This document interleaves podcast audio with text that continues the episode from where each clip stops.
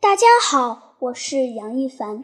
今天我要跟大家分享的是斑羚飞渡红奶羊十三。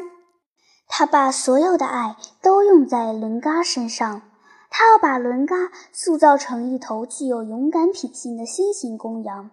他晓得，他不可能让伦嘎变成神羊峰的神羊，长出虎的爪、狼的牙、熊的胆、豹的尾、牛的腰来。但它可以在伦嘎身上培养出一种在危险时刻挺身而出的高贵品质。不要一闻到食肉类的气味就魂飞魄散。他为此不懈地努力着。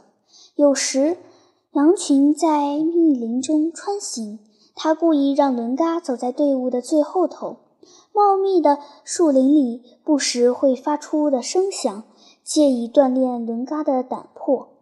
有时，羊群穿行在水雾弥漫的沼泽地间，他又故意让伦嘎像头哨羊似的走在最前头，用智慧和勇敢，在布满一个深不可测的泥潭和沼泽中闯出一条安全通道来。有时，大雨滂沱，电闪雷鸣，羊群挤在山崖上，互相撞胆。他却把伦嘎带到旷野，在暴风雨中行走，在霹雳声中散步。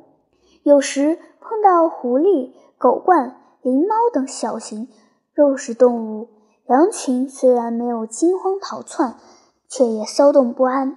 他却强迫着伦嘎朝这些小型动物挑衅地奔过去。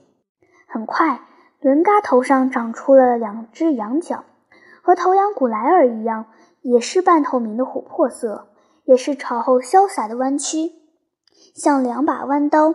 希洛尔觉得，公羊头上的角不应该是一种漂亮的摆设，不应该是在求偶间向异性炫耀的资本，也不应该是公羊间为争配偶为。争地位进行窝里斗的武器，羊角应该是雄性的代名词，应该是在险恶丛林进行生存防卫的物质基础。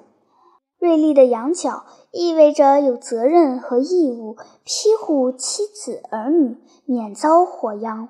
于是，希洛尔有事没事就让伦嘎在沙石上磨砺羊角。浇着晨露，蘸着夜雾，蘸着风雨，蘸着冰雪，刷刷刷，磨磨磨，羊角在砾石上竟溅出一簇簇火星，脚尖磨得锋利无比，即使面对一张厚韧的熊皮，也能一戳就穿出两个窟窿。有一次，羊群路过一片乱石滩，突然闻到一股浓烈的尸臭味，走近了一看。原来是一匹老狼倒闭在一块狰狞的怪石背后，老狼身上没有伤痕，犬牙脱落了好几颗，看来是寿终正寝。虽然一颗罪恶的心早已停止了跳动，但狼头坚挺，圆睁的狼眼里仍凝着同样的残忍和狡诈。尽管遇到的是一匹死狼。但羊群仍然惊恐不安地往后退缩，有几头特别胆小的母羊以撒腿奔跑。希洛尔觉得这是锻炼伦嘎意志和胆量的天赐良机。他领着伦嘎从远远围观的羊群中站出来，朝狰狞怪石走去。死狼的腥骚和尸臭味越来越浓，出于一种对狼的先天趣味，伦嘎站在希洛尔的屁股后面。缩头缩脑，四肢颤抖，悲壮的就像一头家羊走在去屠宰的路上。第一次见到狼，胆怯是难免的。希洛尔想，离死狼还有十几码远时，伦嘎停下步走了。善良的羊眼里流出灵魂出窍的恐慌。希洛尔用身体顶撞，用脑门推搡，咩咩咩咩咩咩。还进行了耐心细致的思想教育，却收教甚微。伦嘎仍赖着不走，看来必须身教重于言教了。希洛尔想，希洛尔到底在狼窝里待过，顶得住这股熏鼻的狼味。他轻松地走到死狼跟前，戏弄似的举起一只前足，踢他尖尖的狼嘴，羊蹄敲击错落的狼牙，噗噗噗噗，清脆而富有节奏。